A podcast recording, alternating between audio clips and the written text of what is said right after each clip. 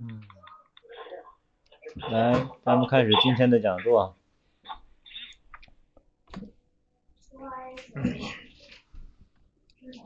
继续这个语录的这个分享。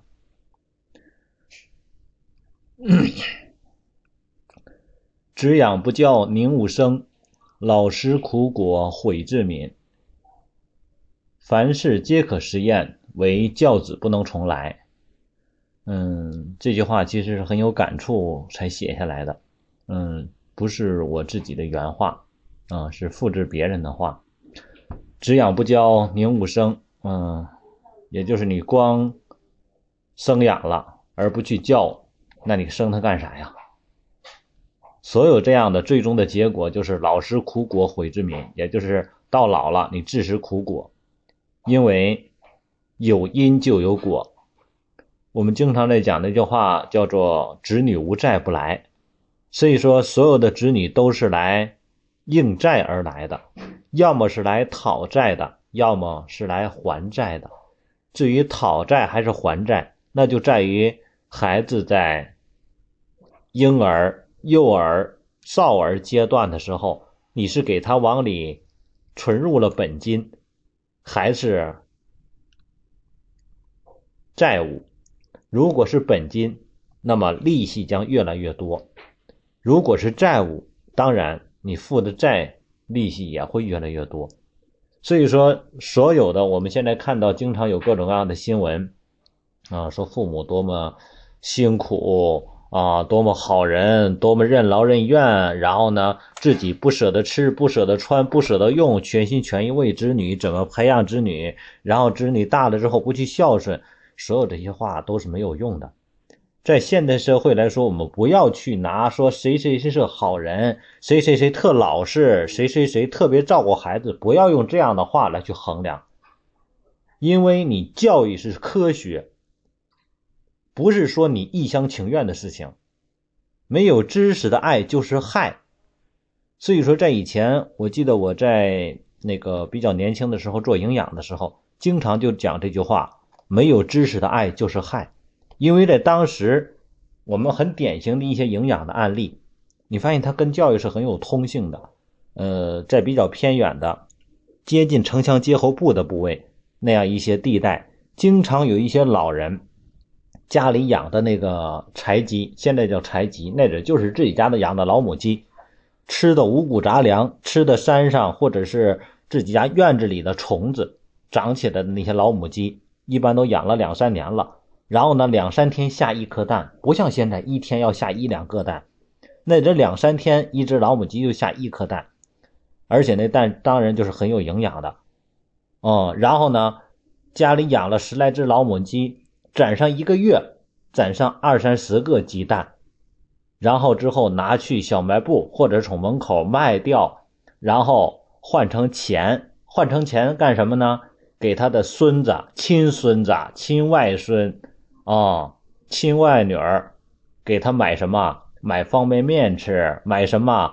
买那些什么那个果脯吃，给他买什么那个糖吃啊？买那种各种乱七八糟的小吃的东西。你能说老人不爱孩子吗？他太爱了。但是你上他，你发现他给孩子吃的是什么呢？这些情况往往出现在一些城乡结合部，在当时那阵是已经是十多年前的事儿了。因为太偏远的山区，他没有这种机会；而太城市里人有一点的条件的时候，他不需要这样去做。所以说，越是这种比较处于发达和不发达之间的结合地带的孩子，这些人的意识往往是他可以接触到好的条件，但是没有好的意识。所以说，他拿最有价值、最有营养的东西去换最没有营养的东西。最终来说，他的关爱，他的无限的疼爱，是让他的孙子经常的生病，瘦的跟小鸡仔似的，经常的生病。为什么？因为没有知识的爱就是害，没有任何人可以否认老人的爱心，老人的关爱之心，但是他的行为，却真的太值得商榷了。所以说，今天教育是需要知识、需要常识、需要意识的。哦，我们养了孩子，我们要去教他。如果不去教养他，那么最后老来吃苦果是谁的关系？很多人说：“哎，你看那个孩子，一心把他供大了之后，他老了就把老人当提款机，哦，去虐待老人，不是孩子的错，因为你培养就是培养的这个样子的。你给他培养成这个样子，他不这样做，那不是逆天了吗？”所以说，今天所有的吃苦果，真的都是自己种下的。凡事皆有因果，凡事皆有因果。所以，可怜之人必有可恨之处啊！今天如果父母不去承担这个，那真的是天理不容。所以说，看一看我们现在对孩子在做什么，不懂得反思，那老了就要去承受这些苦果。凡事皆可实验，唯教子不能重来，没有机会重来。很多人，我看到太多的现在国家关注的关于这个留守儿童的事儿，太多家长以为孩子需要的是钱，孩子需要的真的不是钱。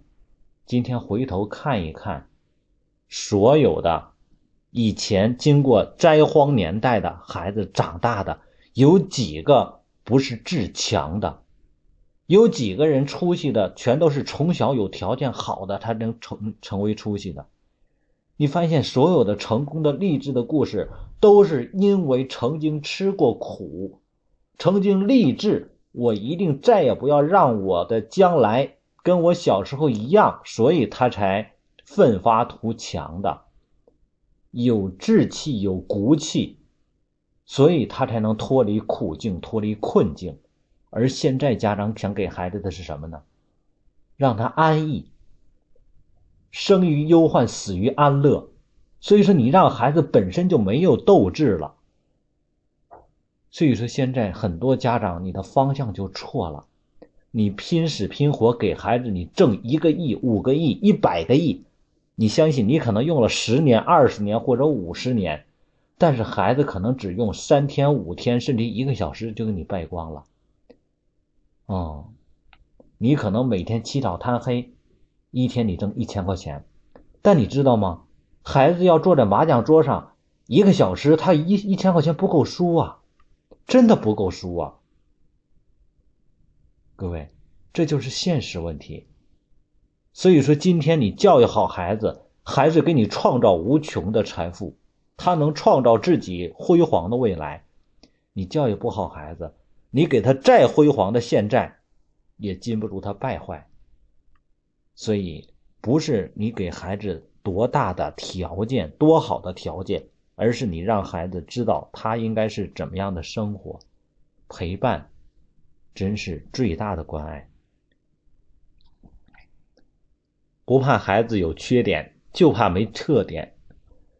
特质就是孩子的潜质，嗯，这句话当我写的时候，主要是针对很多孩子都在想改变自己，很多家长都在想改变自己的孩子。嗯，这个我觉得用孟子那句话就是“人之患，啊，好为人师”，就是人最大的特点就总想总想要当别人的老师，这就是人最大的这个弱点吧，最容易犯的这个错误。所以说，很多人都是这样的。总期望去教导别人、改变别人，但是其实，真正孩子不需要改变，他应该发挥，他应该发挥自己的长项，而不是弥补自己的短项。一个孩子生下来可能是慢性格的人，但是很多孩子其实他不是生下来这样的，孩子的很多的特质，比如说有的家长说：“你看我们孩子。”六七岁了，跟他说什么，他从来就不正面回答你。哎，你看我们孩子从来他就不能稳稳当当的像别人孩子一样。你看我们孩子从来他做事都是毛手毛脚的。你看我们孩子跟他说什么，他从来都是直接跟你翻着干。其实这些都不是天生的，我们不得不说承认一点，孩子会有一定的遗传基因，但是。通过所有的科学的试验验证或者调查表明，孩子真正的特质和特点都是后天形成的，先天的微乎其微。所以说，一个孩子他表现的动作快、慢，或者说是漫不经心，或者是凡事揪针儿，这些都是他的环境对他形成的影响。也就是孩子的所有这些特质都是应激反应。什么叫应激反应？我们小时候都听过那个故事，叫什么？给那个小狗做那个条件反射，大家都听过啊。比如说到快喂它吃的的时候，在之前敲一下钟啊，然后之后给它吃的，然后下一次给吃的之前再敲敲钟再给吃的。时间长了之后，你会发现，你一敲钟，那小狗就知道你要给吃的了。所以说，所有的训练小动物全都是这样的形式的。最终，小狗学会了什么？一到吃东西时候就跟你摇头摆尾；一到让它，你一说坐下，它就坐下啊；一说站起来就站起来；一说给爪，它就给你爪。哦，这是什么？正常的条件反射。所以说，人也是一样的。当你孩子从小的时候，为什么现在的孩子，你发现两岁开始进入认知阶段，三四岁的时候，你发现所有的孩子都是一样的。他跟他的父亲是一个态度，说话表情，跟他母亲是一个态度，对他的爷爷奶奶是一样，对他的姥姥姥爷是一样。然后你发现他周围总有一些跟他一块玩的小伙伴，有的是挨他欺负的，有的是被他欺，那个是欺负他的。他见到有的人特害怕，见到有的人他就欺负别人。为什么这样？这都是后天培养出来的。他在不断的测试尝试，所以说他跟他父亲接触的时候，发现他父亲特别严厉，他就不敢，于是有一些想法他就不敢说。跟他母亲发现他母亲好欺负，而且他母亲特唠叨，于是他的很多的反应就会变成这个样子的。所以说孩子的所有的特质、特点、习惯，全都是家长培养出来的。然后今天家长慢慢的培养之后。家庭是一个什么啊？他就跟哈哈镜一样，他会刻意的放大某一部分。你培养出的孩子某些特点，于是被突出表现了。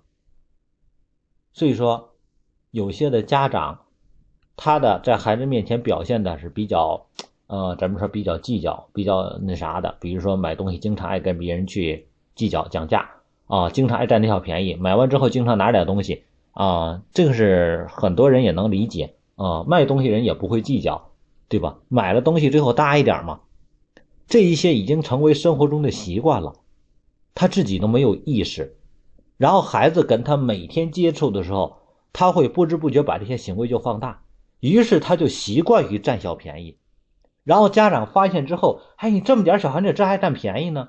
而你发现孩子这个行为他是没有单一针对性的，他针对所有都是一样。甚至于跟他父母都是这样的，他总觉得占了之后，他不是为了得多少，他就觉得这样行为就是正确的，不是为了不像家长有这种意图，说我多得一点是为了呃怎么说便宜点或者怎么样，他没有太多的意图性，他只是觉得这种行为就是应该的，于是所有的事情他全这样去做，于是父母开始看着别扭了，还说你怎么能这样呢？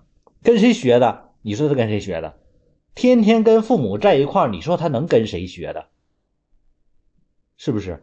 所以说，很多父母看到自己行为放大后，就跟说我们说拿到放大镜去看一些事情一样，拿哈哈镜看一些事情一样啊！你看我长得挺好的，一照哈哈镜怎么这么丑呢？接受不了了，于是开始纠正孩子。但是你纠正孩子的同时，这就相当于什么？你在拧他。然后自己又不变，然后孩子就处于一种矛盾体。你看，妈妈不让我这样做，然后他又那样做，那你说我是学他呢，还是不学他呢？还是学他呢，还是不学他呢？那你说让孩子怎么办？你是让孩子跟你，还是不跟你？你是不是他亲妈？这个事太纠结了。所以说，很多时候很多家长都在做这样的事情。所以说，很多家长纠正孩子的。习惯或者特点的同时，其实最终很多都造成了孩子的性格上的一些分裂。嗯，很多孩子变得油滑，因为什么？他发现这种行为我应该去做，但是我又不能当面去做，哦，于是他开始耍小心眼儿，嗯，也可能这就是很多人认可的事故的原因吧，嗯，但是这些我们说经常出现的，不代表是正确的或者是正常的，所以针对家长来说，要知道孩子所有的基因、所有的特质都是延续的我们的。我这么来说，并不是说我们的一定都不好，因为今天回头看一看家长，我们看一看自己。我们在社会中混的也还可以，是不是？我们周围的关系也没有糟糕到什么程度，因为我们周围人已经习惯了我们的这种习惯，他们已经适应了我们的这些特点和性格。哦，我就是这样的。于是你周围的人已经习惯了，明天你突然变了，他反而不习惯了。大家能理解吧？所以说，今天我们孩子也是一样，他有什么样的特点特质？他周围自然就会有一些适应这样特点特质、容纳得下他的人出现，会有适应他的环境出现。比如说，有的孩子就是拉呼啊、马大哈，于是他周围就会有一些人经常去提醒他，啊，那样一些人就以能够帮到他为己任。大家能理解吧？所以你发现，总有一些领导是无能的领导。看一看我们单位。于是总有一些能干的人在辅助辅佐他，我周围人总有一些特别灵巧的人，啥事都能够，对吧？夺人风采的人，于是他周围总有一些人什么背后给他使绊子的人，这就是社会的平衡性。但是，如果一个人没有特质，那将一无是处，也就是一个人连啥什么都不出出众。啊，那你发现他就更，他就他就不好了。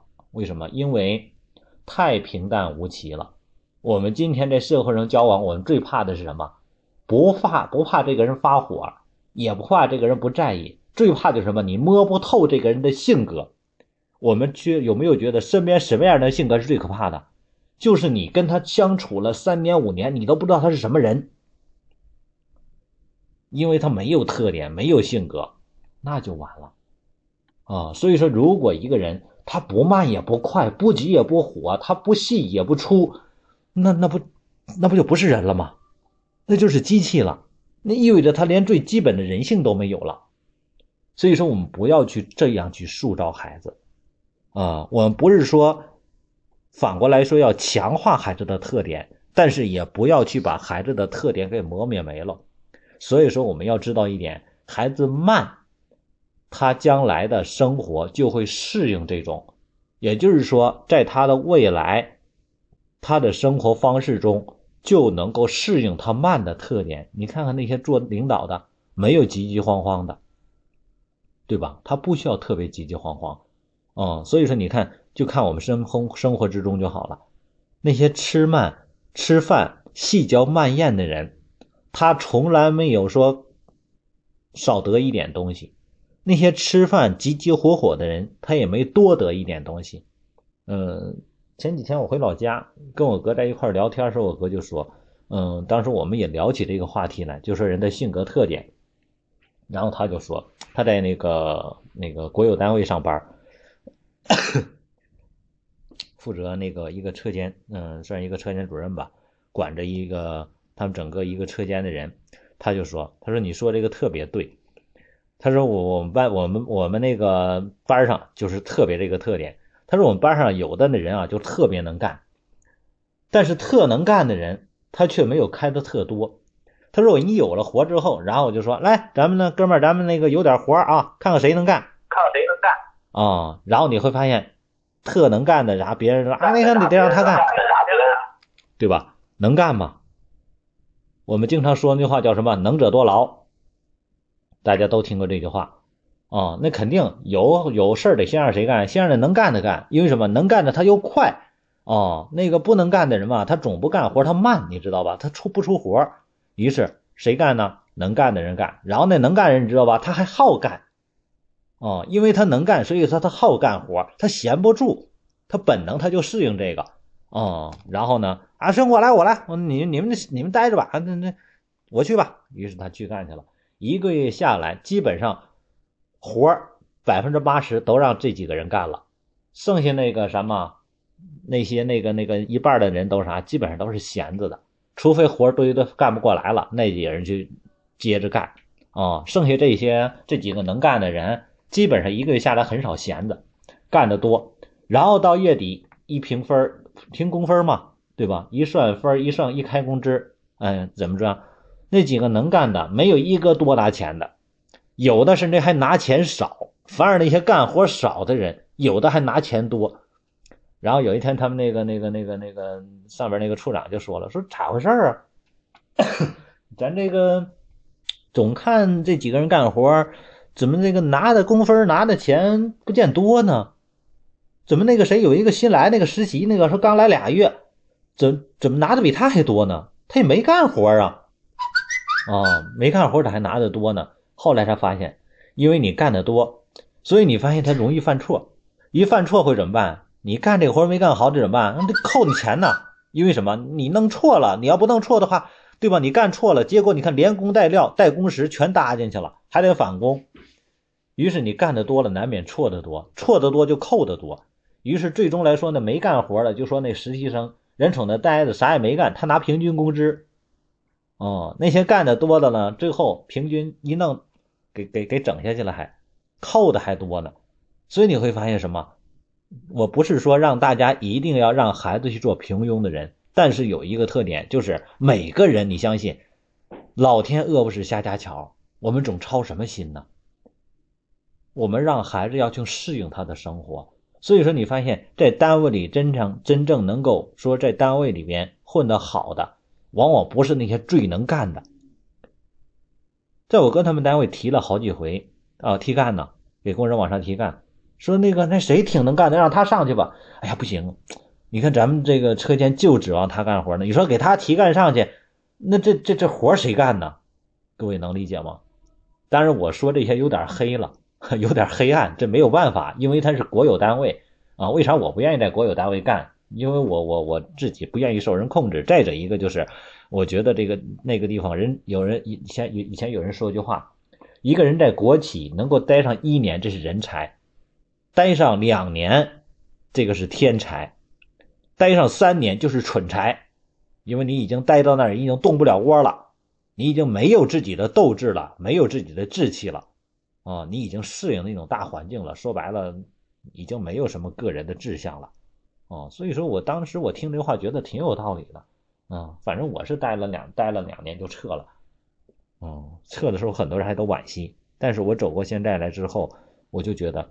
我唯一觉得很多人觉得我惋惜的原因，就是说白了，钱上可能是差了一点，没有那么稳定。但是我个人的能力也好，个人的成就也好，个人的价值也好，充分的展示出来。否则我就是一个普通工人。所以今天我们培养孩子来说，不要总想着纠正改变孩子，那样就是让孩子不断在走回头路。我们说今天。不管你走得快也好，慢也好，最怕就是走回头路，因为你太耽误事儿了。嗯，所以说要让孩子朝着一个方向不断的走下去啊，他慢，他慢慢就能适应了。而你不要总去否定他，哦，你不去否定他，他慢慢就知道如何去适应自己的生活。很多孩子最终成长出现挫折的原因，不是孩子自己的习惯和性格。而是家长对孩子的干预和定义。就你这像，就你这样，这辈子没啥出息了。你说你都说成这样了，那你说孩子能有多大出息？你都给拍板钉钉了，是不是这样的？所以说，今天针对孩子更多的认可，发现他的长处。嗯，所有孩子的特质都是他将来的潜质。下一个。家长对孩子的严苛管理是在缓解自己不自信产生的教育焦虑。为啥你管孩子那么严？啊，孩子是孩子，他是童年，他在成长过程中，今天他长了一厘米，明天就能再长一厘米。我们老人经常说一句话，就是生下就不怕养不大。我们孩子每天在学习，你着什么急呀？一天能吃个胖子吗？不能一口吃个胖子。所以说，你管孩子越严，就证明你在缓解自己教育的焦虑，说明家长你自己没有方向。因为孩子成长是一个过程，它是一个什么长期计划？国家发展还定五年计划呢。那你想让孩子学习，你为什么给他那么大的压力？你期望他学什么？你为什么不把这些东西给他分解开？那你说我不知道，那不知道为什么你不学呢？那就证明证明做说明作为家长，你首先就不合格。你应该把压力加到自己身上，你应该怎么做？多去学习，知道孩子明年、后年、大后年他需要什么，现在就开始涉足。我们有没有想过？孩子如果每天做一点点，每天做一点点，对吧？三年之后，你需要那么加压吗？不需要。所以说，很多家长把孩子一到初三时候，哎呀，这个补习班，那个补习班。今天我们中心又一个家长来找我们，嗯，他们孩子之前在我们这个补过，小学的时候，嗯，有的家长真的我没有办法。前天。我给我们中心的家长新班的那个经典诵读的班的那个新班的家长开了个家长会啊，没有录音，当时说了说我那个一些感受，嗯，因为这回回老家见到几个亲戚的孩子，嗯，真的各自发展有好的有不好的，六七岁已经看到孩子的未来是什么样了，那都是我们亲戚的孩子啊，我姐的孩子，哦，我我我表哥的孩子，眼看的什么情况了，但是。我没有能力去干预。为什么我定义自己是教练？因为我真的没有办法做到救世主的能力。没有主体的家庭是没有办法改变教育模式的，只能是去指导，指导改变不了，谁也改变不了。哦，因为你只是在一时，不可能长期跟着他去督导，就是这个特点，没有办法。所以说，当时。我也在说孩子的很多的情况，嗯，没有办法改变。我自己亲戚的孩子，我都改变不了他。然后呢，我们那个今天那个家长过来去问，嗯，然后他们孩子，其实，在他们在我这补的时候，小学阶段的时候，我们觉得他已经来晚了，因为四年级才来补的。补的时候，当时的状况让薛老师很操心，但是总是硬逼硬拿，好赖最终来说还算可以吧。然后呢，一上了初中之后啊，又撒丫子不管了啊，孩子哎，终于上了中学了，这回省了心了。哎，我们其实把情况跟家长也都说了，家长没事儿，不用那啥，到时候需要再说。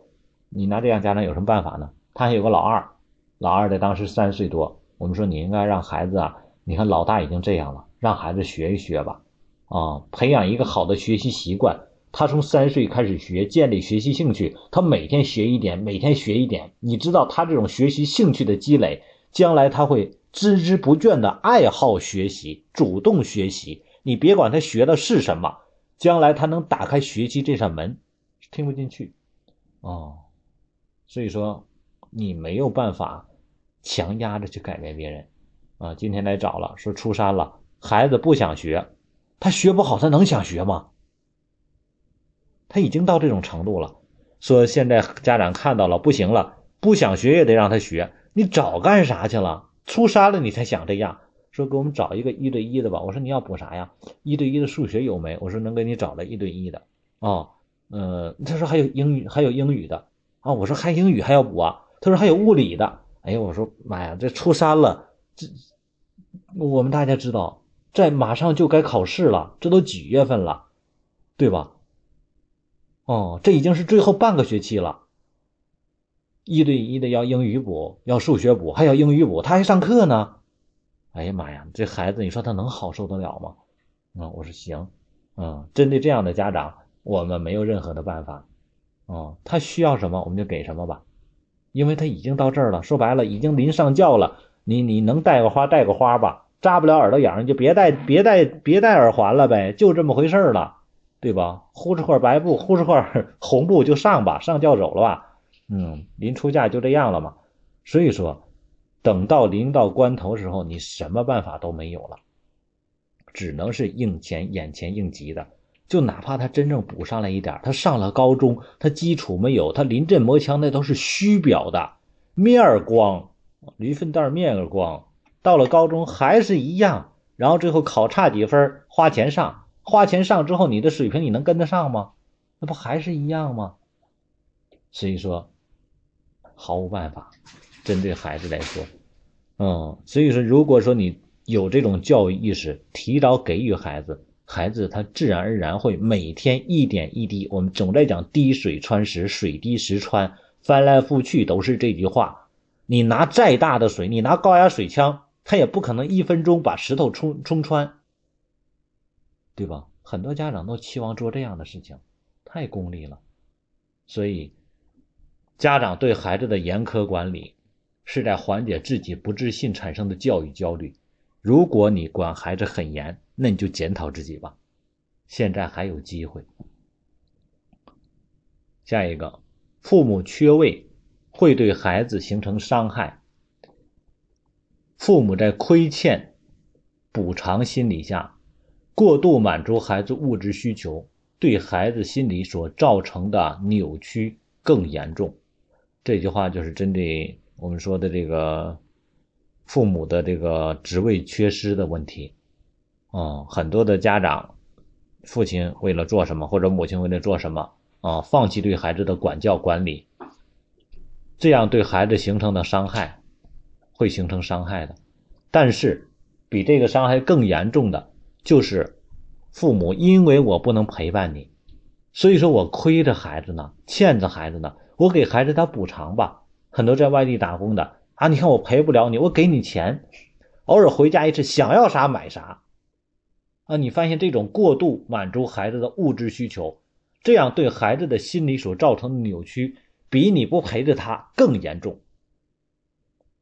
因为孩子就形成了对某一些怎么说这种极端的这种东西，哦，也就是说，他拿一些东西不当东西了，他拿父母的爱当做物质交换了，啊，然后他就觉得什么东西都可以用这些来去替换的，但是你会发现很多事情是替换不了的，爱是不能换的，所以说爱永远就是爱。而且很多父母不在身边，本身他身边已经形成了一个什么既有的环境场或者叫能量场，已经趋于平衡了。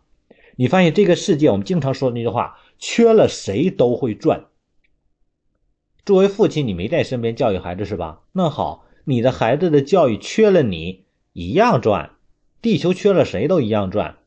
所以说，孩子已经习惯了，适应了你不在身边。他依然可以做一个好孩子，然后呢，本身他已经适应了，结果你当拉回来干扰一下，哦，本身妈妈平时对他来说管理都是比较啊正常的，然后每天能够按时写作业、按时做事情，然后呢，对于那个东西来说比较珍惜。你看挣钱多不容易啊，爸爸在外边打工啊，我们应该珍惜东西。然后爸爸回来了，来想要啥买，哦。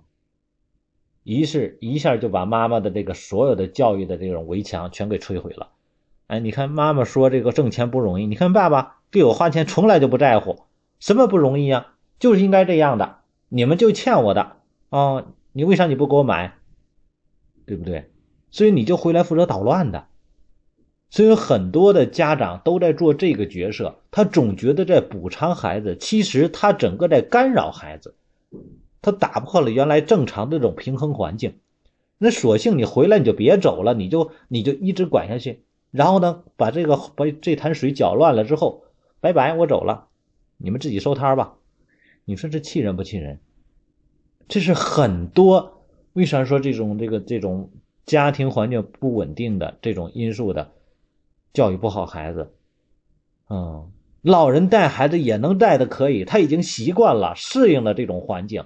然后父母回来，大浪搅一锤，搅完之后一滩浑水走了，这是很多家庭出现的这种问题。所以说，索性你像咱说的那啥不好听一点，有的你看那父母，要么是离异，要么是一方早逝的，或者什么意外的离开的，那孩子照样可以成长的很好，因为他已经接受这种环境，他已经适应了，他没有额外的干扰，啊，反而是那些这种对吧隐形的消失。啊，然后有一天突然就出来了，哈，我又回来了，这可真跟胡汉山一样，出来回来又打劫来了，哦，搅和一通，乌烟瘴气，然后我又走了。哎呀妈呀，仇人不仇人呢？所以，父母的这种亏欠补偿的心理，对孩子的心理伤害远远大于不在位造成的伤害。下一个，我们要拥有一颗童心，但是不要活在童话里。这句话其实我说的很早，在很早以前我就说这句话，用一颗童心，哦，对吧？为什么要一颗童心？不要把世界想的那么复杂，啊，不要让自己活得那么累。这个世界啊，你是什么样的心，你有一颗童心，这个世界就永远都是童真的。但是呢？我们要知道，我们不是生活在童话里，也就是我们是生活在真实的世界里。你可以让你的行为充满乐趣，身边充满欢笑，对吧？啊，你可以笑看一切，但是你不要让别人都做你的笑柄，也不能让自己成为别人的笑话。所以说，拥有一颗童心，能够让你活得年轻，让你心态轻松。但是如果你活在童话里，那么你就是一只经常受伤的小绵羊。所以说，嗯，我经常在这里，因为咱是自己的小话题，咱可以讲的真实一点。比如说，针对人情礼往的，对吧？跟老师之间，老师是什么？老师是人呐，他每天要吃饭呐，啊，他也有这个感情啊。啊，为什么说经常在讲说大夫不能给自己的亲人动手术？因为他有感情啊，他心里紧张，他下不去手啊。所以说老师也是一样啊，一班里四十多个孩子啊，那你父母连点人情礼故都不懂，那老师凭啥对你照顾啊？尤其你那孩子就是那么不招人喜欢的，对吧？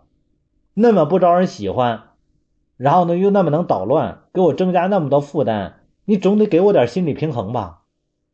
你你家长你屁事儿不懂，那你说你孩子我我我代管你呢，管你是对吧？管你是管你是什么？是是是是那个这个爱心，不管是本分，因为我该教的都教了，我像带正常带别的孩子一样带你的孩子，你的孩子就往下掉，就这么简单，因为你孩子没达到普通孩子的水平，所以说我给你孩子用了额外的精力，凭啥这样？我是跟你沾亲的还是带故啊？不沾亲不带故，你连点儿，对吧？人情礼往都不懂，我那么贱呐？所以说这是很现实的问题，不要总是把这个很多东西去往道德上去归。这很多人这这这太容易上纲上线了。啊，那个老师你看看啊，啥玩意都是看钱。各位，你把人想的太复杂了，不都是那样的？针对你的孩子，他本身他就不是那种正常的孩子。你索性你孩子很优秀，你怎么样都行，你你你值得骄傲。如果你的孩子本身不行，你不应该表示表示，给给给老师的额外点辛苦费呀。哦，今天我这里讲这个话题，我讲的是很很很堂堂正正，很那啥的，因为我不给任何老师说话，因为我自己也不是学校的老师，我也不是为自己争这个，但是。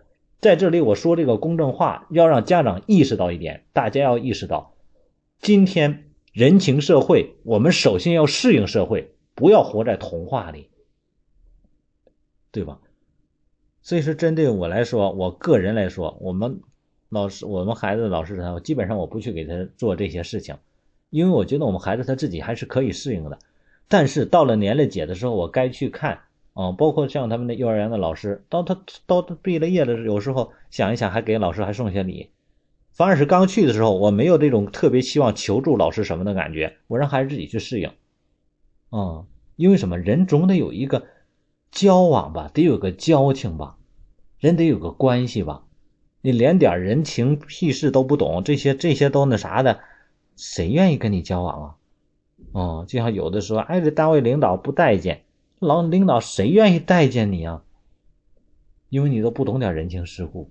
咱说不能去行贿，不是让大家去做这些事情，但是你得有点基本的人情世故。哦，这些是很重要的。所以说，不要活在童话里。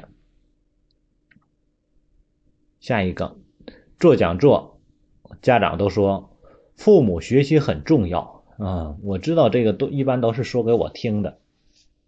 场面话应应景，所以我一般的有时候说的啊，您还是挺优秀的，嗯，家长希望您也别太当心，因为这也是回应您的那种场面话。没有努力改变的家长，会有奇迹般转变的孩子。这句话呀，做假话都不合格，太肤浅了。人生路，且努力且珍惜。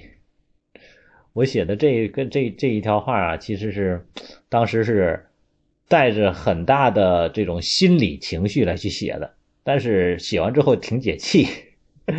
再念一遍啊，做讲座，呃，做讲座的时候，家长一般的在讲座的过程中都会说啊，父母学习很重要啊。当然我知道这多是说给我听的，场面话应应景。你都来学了，你说他不他不忽悠忽悠？这说的对吧？多没意思啊！所以一般我都会说啊，您孩子会很优秀的，啊，希望家长也别太当心，因为这是回应您的场面话。您那么说了，我这总得回应回应吧，哼哈嘛，对吧？所以说，没有努力改变的家长，会有奇迹般转变的孩子。这句话做假话都不合格，太肤浅了。嗯，人生路，且努力且珍惜吧，各位家长，嗯。就咱们现在的群里也好，或者是我那个参加过讲座的也好，我们因为到现在为止做了也将近快一百场讲座了，我太见得多了。太多家长来的时候，因为最初来基本都是我们到学校里找学校放票来的，然后之后我们都是系列讲座，很少有单一的，因为家庭教育本身就是一个系列话题，它不是说一锤子买卖，而我们的讲座基本上全是公益的、免费的，我不能说百分之百的。啊，基本上全是。但是，所有一堂课讲完之后，下节课我们什么话题？然后家长都说啊，就是我们得好好学习。来的九牛一毛，到现在为止能够完全跟着我们的讲座来去走的，没有孩子没有改变的，没完全跟着的。你发现所有听了讲座的都会有轻微的改变，但是很多孩子明明家长看到孩子有了问题。来听了，觉得有了收获，但是就没有再来。然后甚至于有的家长听完之后说：“哎，你看你说的挺对，但是你说听的挺有道理，回去不知道咋用呢。”那我想问一句：你听了多少了？你说你听，你听懂的只是话，说白了都是说的中国话，你知道咋用吗？你不知道咋用，那你为啥不学呢？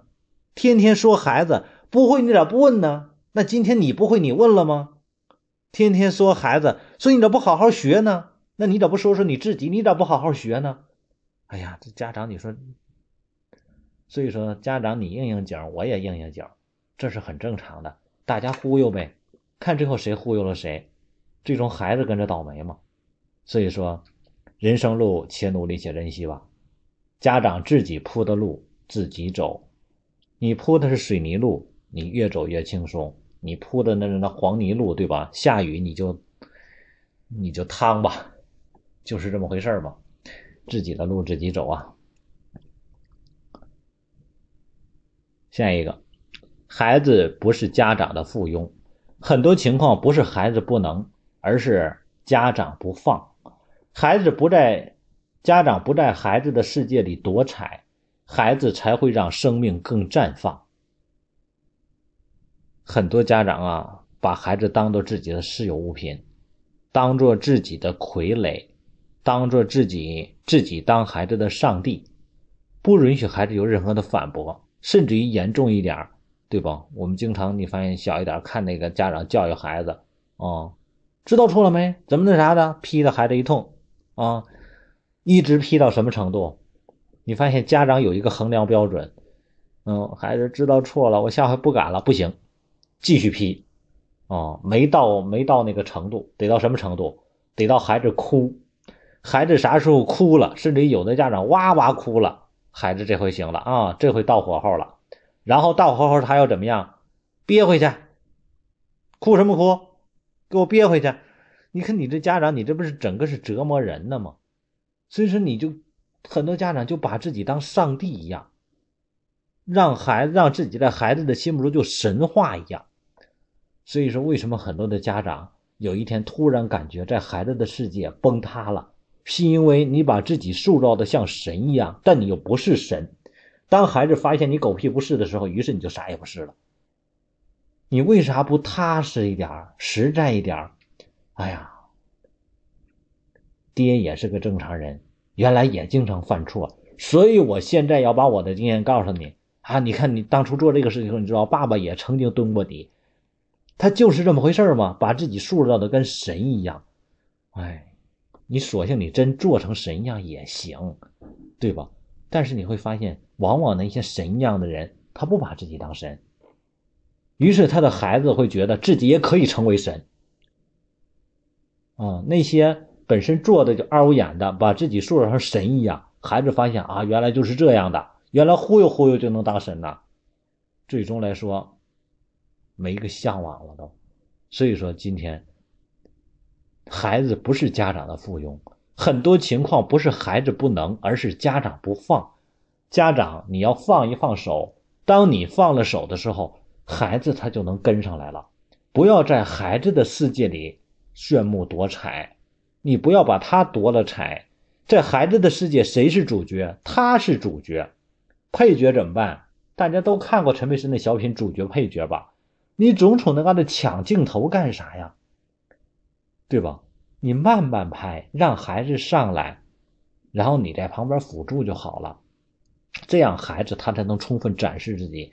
一个人生存的最大价值、最大的动力就是存在感。在孩子的世界，他都做不了主，他有存在感吗？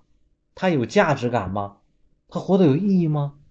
各位，我们在单位如果被人淡化，我们觉得有意义吗？都不理我，有意义吗？领导啥事都不找我们，有意义吗？是不是？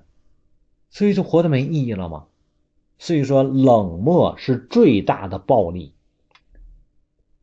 然后呢，抢位，很多家长，你这样的行为直接让孩子就失去位置，孩子就没有位置了。啊，为什么孩子没有主动性？为什么孩子他不去，没有动力做事情？因为他没有位置。所以，嗯，针对家长来说，找好自己的位置，做好自己的角色，我们让自己的生命精彩了，孩子的生命自然就会精彩了。不要总在孩子的世界去羡慕夺彩。嗯，就是中午跟我孩子去买买饼，买点吃的，然后呢，旁边一个那啥，那个老人在看着就说。哎，你看现在人孩子想吃啥就给买啥啊！家长倒是对孩子好了，将来孩子孝不孝顺还是回事呢，说不准呢。嗯，我笑着我也不吱声。然后卖饼那个人跟我认识说：“哎，人家孩子没问题，人有出息的了，孩子教育的人可懂事的了。”哎，我就琢磨，其实我也没教育啥啊。他们评论什么是他们，我就笑一笑，应一应景啊。因为什么？不在外人面前，我很少去评论这些，不要在。外人面前去随意去评论，有的啊刻意的去贬低自己的孩子，好像是谦虚。你谦虚你自己谦虚，你拿孩子谦虚啥呀？还有啥呀？我们孩子不行，我们孩子不听。哎呀妈呀！你说你孩子，孩子多倒霉，倒霉孩儿让家长都给都给谦虚没了啊！有的人跟孩子去争啊，跟着孩子啥的啊，我们孩子可棒了，有啥炫耀的？都没有必要，因为孩子他自然有他自己的未来。不要你去做主角，在孩子的世界里，啊，所以说很多时候我经常在想，孩子将来啥样，那还不是你家长培养出来的。再者一个，你是做买卖还是做啥的？孩子小时候你照顾孩子，这是你本身你的责任，你的职责。难道你培养孩子就是为了将来孩子去给你做什么吗？你这种想法，那你还不如将来你现在直接你买个啥东西呢？买个小狗，它还能跟着你玩呢。你何必去养孩子呢？所以你这种想法，包括很多人说感恩教育，哎，你看我们孩子将来能不能懂得感恩呢？我得教他感恩，感恩是教出来的吗？哦，所以说针对这个话题，咱也不往深讲，大家想听的去听我那录音就好了，因为类似的话题真的不断的重复，不断的重复，嗯，有的都不想再讲了。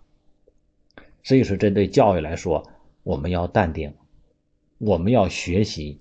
我们要增长知识，增长智慧。我们要能静下来，我们要能定下来，这样孩子他才会有方向。哦，培养孩子真的是有四门科学是有学问的，要么然我们就干脆别管，想管就管到位。哦，咱们今天就讲这些，看看咱们家长有什么想说的吗？我放开麦克风。嗯，咱们对了，上周说的咱们那个三号有那个活动，我在群里边也发了，然后想报名的可以去我们中心来去报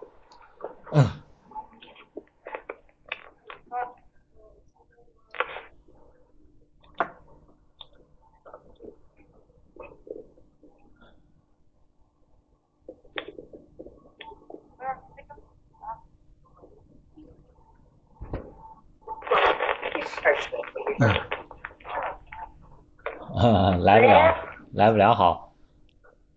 嗯，怎么了？有什么说的吧？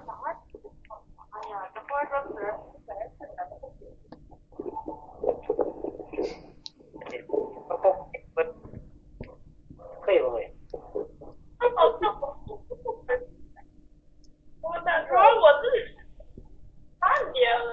陈亮写完作业没？那是哎，自由啊了。那是